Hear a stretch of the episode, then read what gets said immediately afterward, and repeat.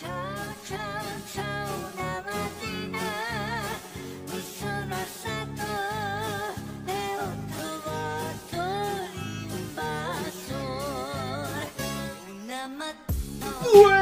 gente!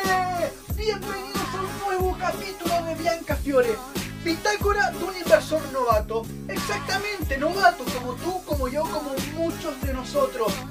Antes de comenzar este capítulo, como siempre, quiero que empecemos con un mensaje. Quiero que tú cierres los ojos y des gracias. Quiero que agradezcas por todo lo que te han regalado, por todo el amor, por todo el cariño, por todo lo material que de la nada ha llegado a tu vida. Con este mensaje comenzamos este capítulo número 4 de esta nueva semana. Se llama Máximos. ¡Vamos allá!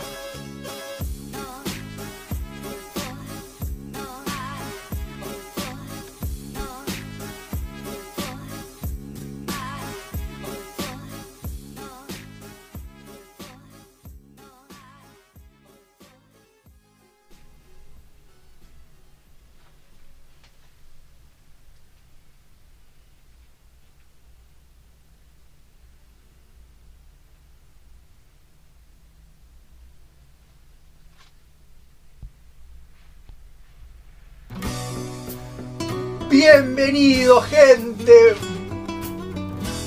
Bienvenidos a este nuevo capítulo de Bianca Fiore.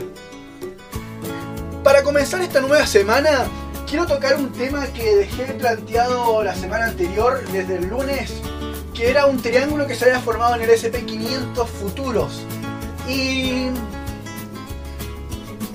creo que me voy a retractar del triángulo que dije porque tengo la sensación, no, so- eh, eh, por lo que he visto, por lo que he estudiado, por lo que he leído en los gráficos, que ahora que superó el máximo, que superó el máximo histórico el SP500, desde que fue el máximo desde fe- de febrero, marzo, fines de febrero de este año, antes de que hubiese ese colapso, esa corrección tan grande, y rompió esos máximos, rompió esa resistencia que tenía que era una resistencia fuerte, que sinceramente desde mi visión de novato pensé que iba a ser un poco más complicado que lo haga.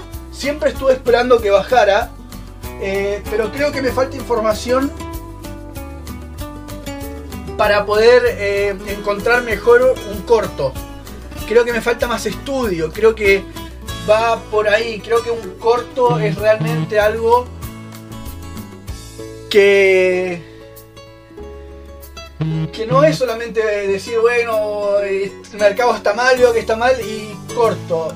Aparte de la desconfianza en general que uno tiene cuando intenta eh, participar en un corto tiene que tener muy claro que el riesgo desde mi punto de vista es mayor Sí, porque en este caso, por más que haya tenido una corrección grande, la tendencia en sí seguía alcista y ahora que rompió el máximo, me deja claramente que sigue corriendo una tendencia alcista de- desde el año 2010 más o menos. ¿Y qué fue lo que vi? ¿Vi una taza con asa o vi una vuelta en B? Estoy ahí. Estoy en, entre el uno y el otro. Por lo que pude ver, eh, lo que sí tiene la taza con asa, que tiene una, en una corrección chiquita en junio julio, y con el bajón de marzo se hace una asa, se hace una taza. Pero lo que sí pasa es que lo que estuve estudiando de la taza con asa es que el suelo se hace redondo. Y este es claramente puntiagudo. Realmente claramente es una B, una punta. Pero aparte al lado se forma un, un- triangulito chico. Entonces, una B cortita al lado de la subida esa de, desde marzo a julio. Y. Disculpen. Y eh, pasa eso, entonces digo, ¿será una taza con asa? Eh, tengo que ponerme a estudiar mejor y ver qué puede hacer esta figura, por, la que, por lo que he visto, tiene una muy buena proyección y lo que también pasa es que es una figura que se forma normalmente es mejor verla y proyectarla desde una temporalidad diaria, semanal o hasta mensual. Por lo que he escuchado, por lo que he estudiado, principalmente de David Galán. Sí, puedo estar totalmente equivocado, soy novato, hay cosas que intento entenderlas, pero después me doy cuenta que las entendí no de la manera más correcta. Y bueno, poco a poco vamos a ir avanzando. Entonces, esa es mi idea, este es mi concepto número uno, esta es idea de que se está formando, se formó una taza con asa o se está formando una vuelta en B. Entonces, esa fue una la idea. ¿Cuál es la justificación que es el, concepto 2 que tengo para este capítulo de hoy? Es que al superar máximos, desde el triángulo que estaba, la figura ya no sirve, ya que intentó bajar, se hizo un doble techo pequeño en la temporalidad de un 2 horas, 4 horas, hasta una hora, se formó un doble techo invertido por el que creo que puede romper más para arriba, ¿sí? Tengo que aceptar que yo tomé o un largo apenas rompió el apenas rompió el máximo. Entonces vamos a ver qué pasa. Yo durante la semana le voy a estar comentando qué fue lo que pasó con ese máximo. y tengo que hidratarme un poquito más, gente. Si quieren hacer un podcast es importante que se hidraten. Porque la voz empiezan a salir gallitos, se le dice acá en Chile, de donde estoy grabando este podcast. Gente, y bueno, para hacerlo corto un poquito, este concepto de, la taza con asa eh, es algo que me deja una duda porque tuve que replantearme lo que había pensado, lo que venía siguiendo hace unos meses, como la que enfrenté el lunes pasado. Y bueno, me replanteé, hay que leí mucho por otras partes que no hay que enamorarse de la idea de uno, no hay que enamorarse de, del del sentimiento de uno mismo, las ganas de que pase algo, porque en ese enamoramiento normalmente nos cegamos y perdemos muchas oportunidades. Por ejemplo, a mí desde abril que empecé a seguir de SP500 siempre estuve esperando que bajara un poco más y me perdí una subida larguísima.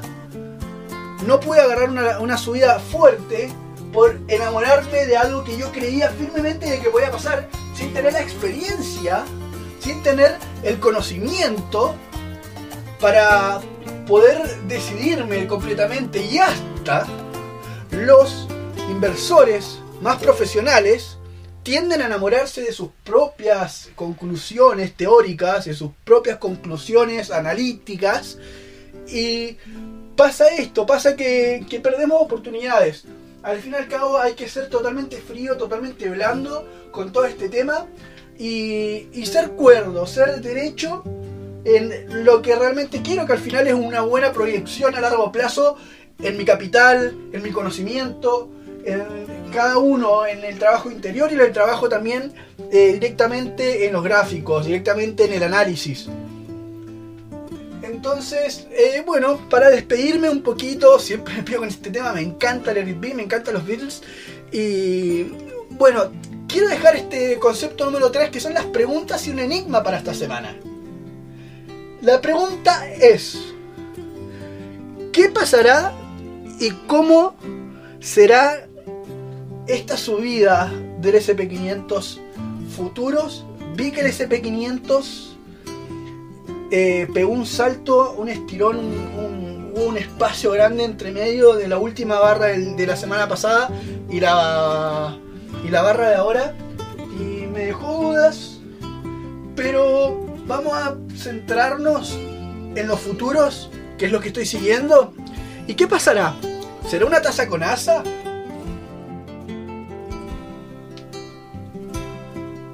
¿O será una vuelta en B? Gente, el futuro nos dirá esto, la semana nos dirá esta respuesta. Y esa es la pregunta, ese es el enigma. ¿Será una taza con asa? me equivoco, puede ser porque según la teoría no es así. Será una vuelta en B y mantendrá un